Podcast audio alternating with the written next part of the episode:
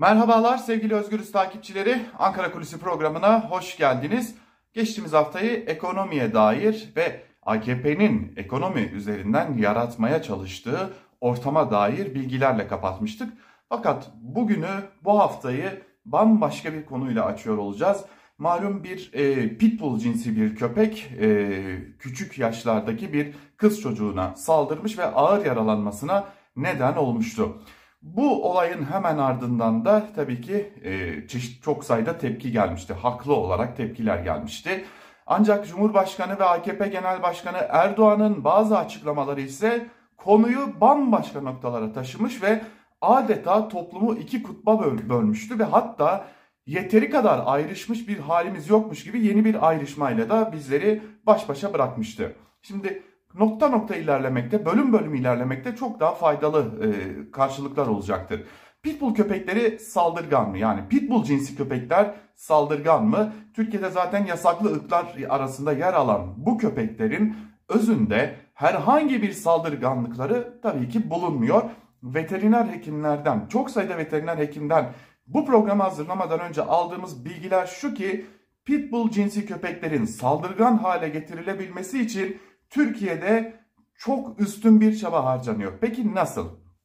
Doğan pitbull cinsi köpek anne sütünden kesildiği anda karanlık bir odaya kapatılıyor ve o karanlık odanın tavanına bir kanlı et asılıyor. Hayvan bu etin kokusunu aldığı halde eti bulamıyor ve bulamadıkça da daha fazla sinirli hale geliyor. Bu yetmezmiş gibi. Bir de bu noktada e, malumunuz olduğu üzere başka bir durum söz konusu ki e, bu cins köpeklerin o karanlık odada e, bir de yoğun bir şekilde şiddete maruz bırakıldığını, kulaklarının kesildiğini, dişlerinin sivrileştirildiğini biliyoruz. Yani pitbull cinsi köpeklerin çenesi zaten güçlüyken bir de bileylenerek dişleri daha sivri hale getiriliyor ve bunun sonucunda da bu yaşanılan neredeyse bir yıl süren ağır dönemin sonunda da pitbull cinsi köpekler çok ciddi saldırgan hale getirilmiş olunuyor.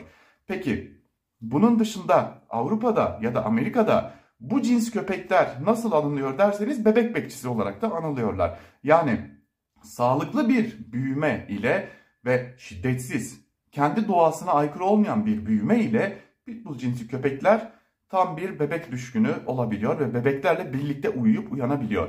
O zaman burada suçlunun kim olduğuna bakmak gerekiyor. Burada suçlu köpek mi yoksa o köpeği yetiştiren insanlar mı diye soruyor veteriner hekimler.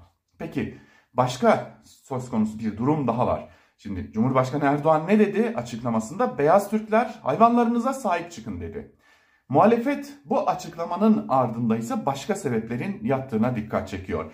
Bir, bu tarz saldırgan davranışların toplumda giderek yaygınlaşması ve hayvanların da buna alet edilmesi aslında çok ciddi bir toplumsal soruna işaret ediyor. Artık toplum tam anlamıyla ruhsal bağlamda çökmeye başlamış durumda. Hal böyle olunca muhalefete göre iktidar kanadı toplumda yaşanan bu ruhsal çöküşün ve giderek artan saldırganlığın üstünü örtmek amacıyla tartışmayı bambaşka bir noktaya getiriyor beyaz Türkler diyerek yani ağırlıklı olarak elbette ki Cumhuriyet Halk Partilileri ardından e, solcuları e, belki kısmen iyi Partilileri işaret ederek hayvanları besleyen sizlersiniz ve bu saldırıların sebebi de sizlersiniz noktasına işaret etmeye çalışıyor muhalefete göre.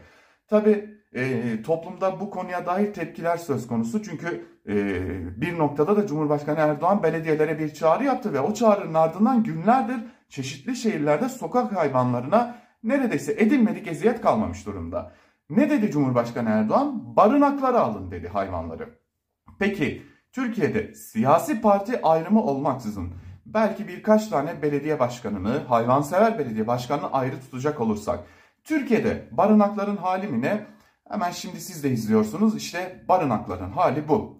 Türkiye'de barınaklara kapatılan hayvanlar, köpekler aç bırakılıyor ve bu açlık nedeniyle ölen cinslerinin yani ölen köpekleri çiğ çiğ yemeye devam ediyorlar. Ve bu durum o hayvanları daha fazla saldırgan hale getiriyor. Peki sokaklarda gördüğümüz saldırgan köpeklerin sebebine veteriner hekimlere göre burada en büyük kabahat yine siyasi parti ayrımı olmaksızın belediyelerde ve tabii ki merkezi yönetimde. Merkezi yönetim bu konuda yeteri kadar besleme teşviğinde bulunmuyor.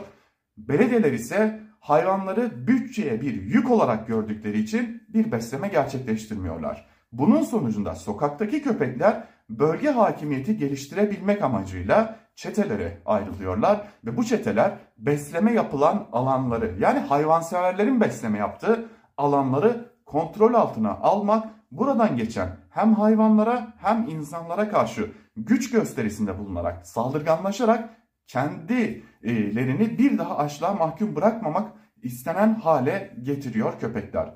Elbette bu videonun sonunda söylenebilecek en önemli şey e, küçük kız kardeşimize geçmiş olsun dileklerimizi iletmektir. Ne yazık ki ruh hastası bir kişinin bir köpeğe ettiği eziyet sonucu küçük yaşta hayatı tamamen kabusa döndü.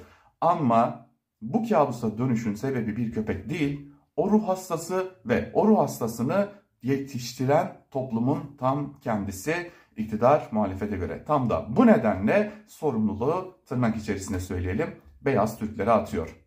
Evet bir hayvansever olarak benim de bu konuda söyleyebileceğim tek şey sokaktaki hayvanlar bir sebep değil bir sonuç ve esas sebep merkezi yönetim ve yerel yönetimler.